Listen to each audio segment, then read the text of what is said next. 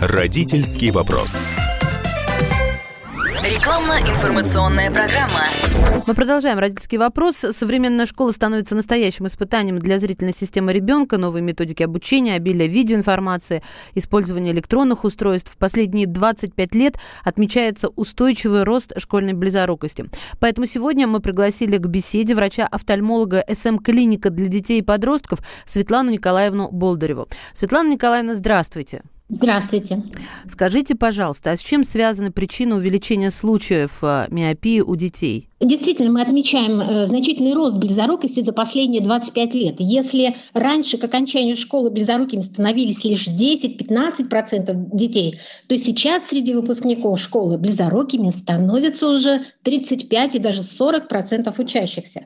С чем же это связано? Дело в том, что глаз ребенка это постоянно формирующаяся структура. Это не миниатюра взрослый глаз. С рождения и до 18 лет – орган зрения растет, формируется, созревает.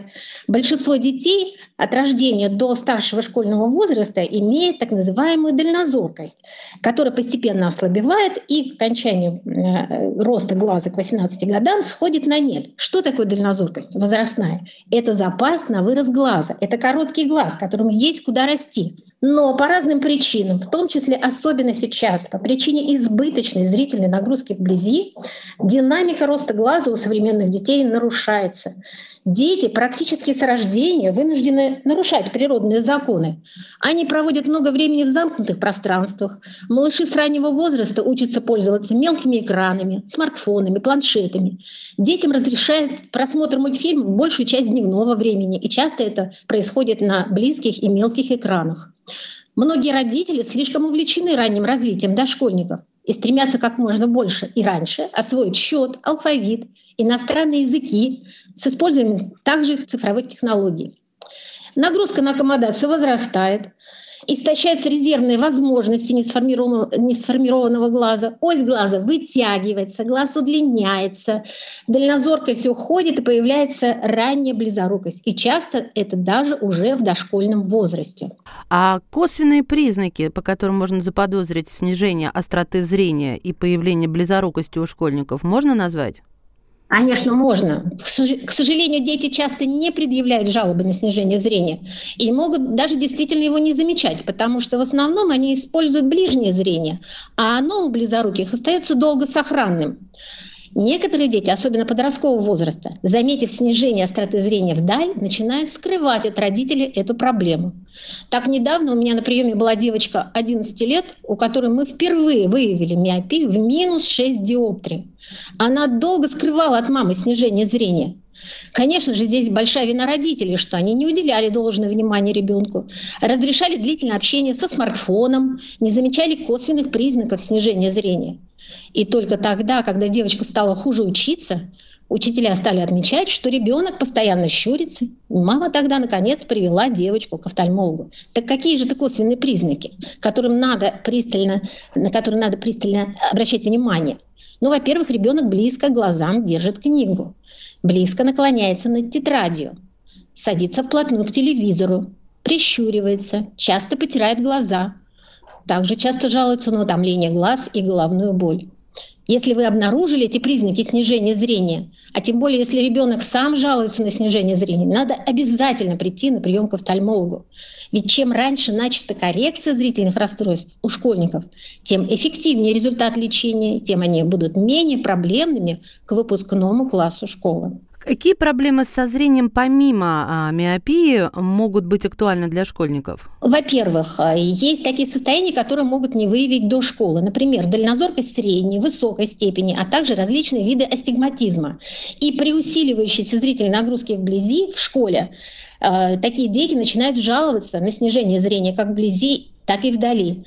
И эти зрительные расстройства часто сопровождаются головными болями. Поэтому так важно при появлении головных болей обратиться в том числе и к офтальмологу, так как одна из причин головных болей именно проблемное зрение.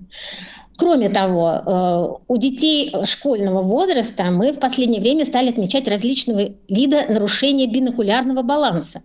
Ну, во-первых, у школьников с близорукостью, которые не пользуются очками, может появиться расходящееся косоглазие при взгляде вдаль.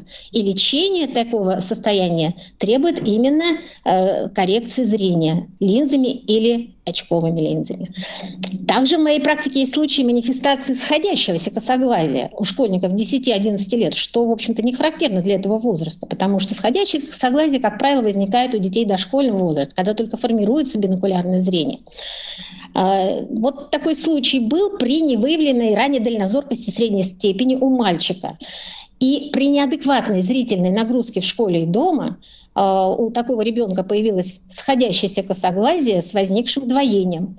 И избавить от двоения удалось не только с помощью очков, но и также хирургическим путем. Также среди школьников может выявиться особый вид зрительных расстройств – спазм аккомодации, связанный с чрезмерным напряжением глазных мышц при работе вблизи, которое не проходит даже тогда, когда глаз в нем не нуждается. Спазм приводит к нарушению зрения вдаль, то есть ребенок вдруг перестает видеть вдаль, неожиданно, обычно это бывает состояние остро, э, приводит к зрительному утомлению при работе вблизи, ребенок становится раздражительным, жалуется на головную боль.